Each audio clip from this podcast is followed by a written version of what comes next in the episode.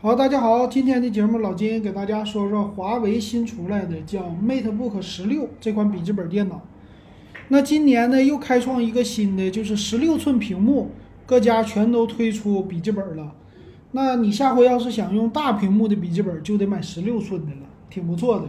那整机的造型呢还是非常简洁，和之前的系列很像吧，但是我觉得总的都像苹果，哎，就是这个样子啊。来看它具有的特色，第一个就是屏幕这块屏呢，今年推出以后都叫高清屏，它是 2.5K 的全面屏，十六英寸，那这个显示的分辨率非常的好啊。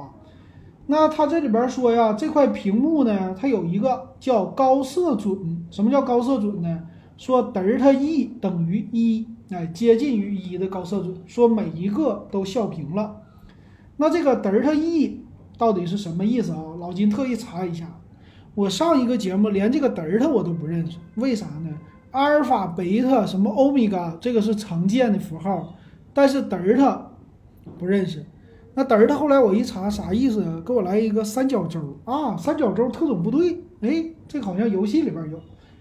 那什么叫德尔塔 E 啊？这个东西叫色彩偏离度，哎，大家说看对不对啊？德尔塔 E 一般是一点六。到二点六之间或者二点几之间，这个呢几乎你的眼睛就分辨不出来了。那德尔塔等于一呢？德尔塔 E 啊，这个告诉你就是说它是一个达到专业级的这个屏幕。什么叫专业级的呢？也就是专门做图的人，像老金这种的眼睛的啊，我要对比真实的色彩和我电脑的色彩，所以我对色彩的艳丽程度要求特别高。这就是这块屏的特色，德尔塔 E。最近很多厂家都宣传，这个不是什么新概念，很多显示器早就有这个功能啊，就是早就有这个校准。但是他说的叫烛台校准，这个还是很不错的啊，德尔塔 E。OK，再来看这个屏幕呢，是三比二的屏，所以三比二一般我们都说这就是工作用的屏幕，比十六比九的相对来说显示面积更大，尤其是做表格啊。处理 Office 那些东西啊，或者剪辑，这个稍微好一些啊，叫生产力的屏幕。再有机器的机身的颜色呢，就是深空灰还有皓月银俩色儿，呃，一黑一白吧，等于最薄的地方十七点八毫米，也不算是特别薄。再有处理器 CPU 呢，用的是锐龙五和锐龙七最新的五系的处理器。那这个 CPU 啊，最近这一两年它的价格上涨的特别快。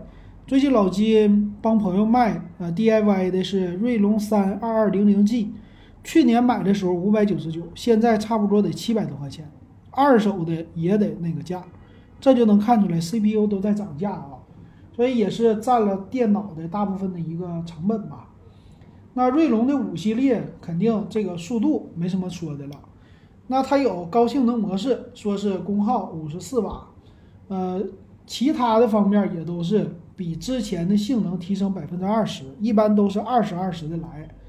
那这次用的呢是十六 G 的双通道的内存和五百一十二 G 的存储，有一个模式就是高性能模式啊，就给你打游戏用吗？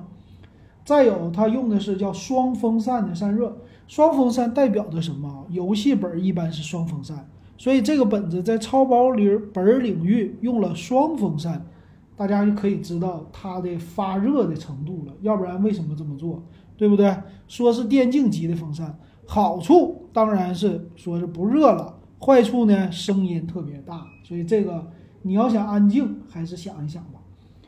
另外还有华为家的多屏协同的功能啊，这回直接应用窗口啊，各种开呀都很好。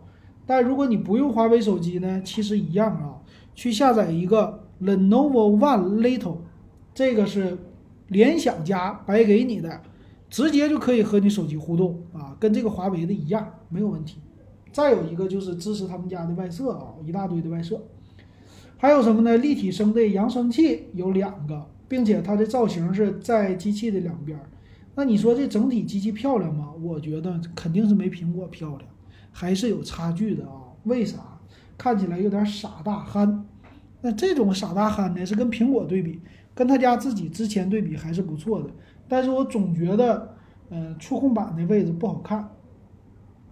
再有触控板位置呢，它有一个双麦克风设计，这个也是很久之前的设计了啊，没有必要它介绍这个。但它支持叫五米拾音和 AI 降噪。还有什么呀？大尺寸的触控板，呃，充电器呢用的是 Type C，但是功率很强，一百三十五瓦。最近发现他们家的显示器呀，这些设备都用的这么高，为啥呢？它是可以通过电脑的 Type C 接口给别的设备充电啊。它用多长时间呢？说是充电十五分钟，办公三点五小时。那其实速度也还行吧，挺快的。那电池也有增加啊，八十四瓦时的电池，普通的电池一般是五十六瓦时。笔记本，那大家可以想象它增加了多少。所以你要是单看视频，他说可以增加到十二点五小时，也就差不多用半天的时间，这个也很不错。但是带来的机器重量稍微有点重了。还有指纹解锁啊，这不多说了。WiFi 六也支持，很好。呃，还有什么呀？单手开合全尺寸的键盘接口，接口大家比较关注。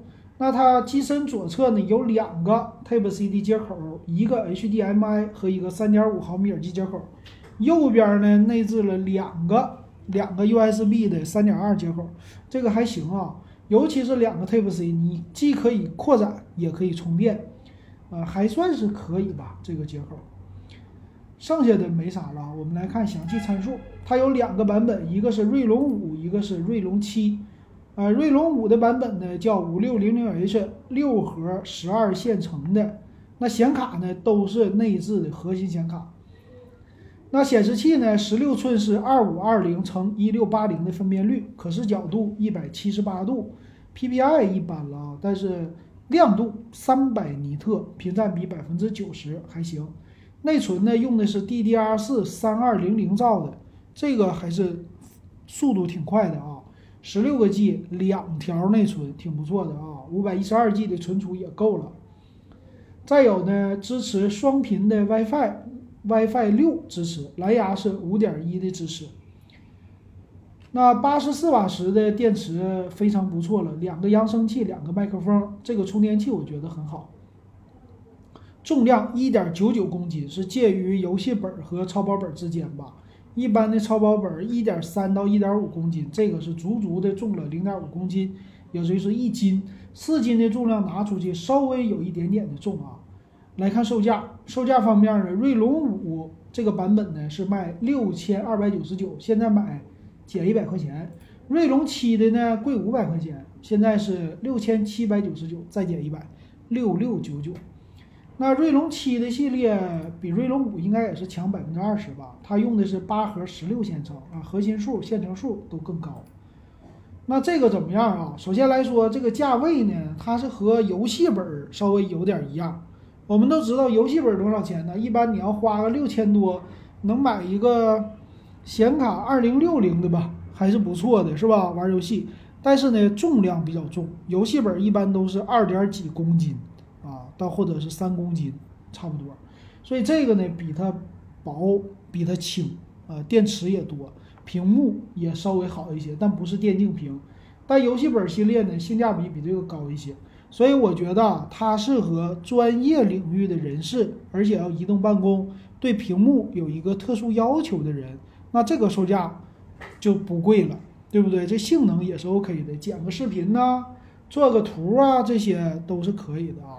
但是你要追求专业一点儿，比如说专业剪视频，啊，专业压缩视频，或者专业的做一些其他的东西，那这个还是选择独立显卡更好。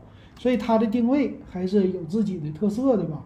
这个售价呢，也不能说偏高，也不能说偏低，我觉得还行吧。毕竟华为的东西。好，那今天咱们就说到这儿，感谢大家的收听还有收看。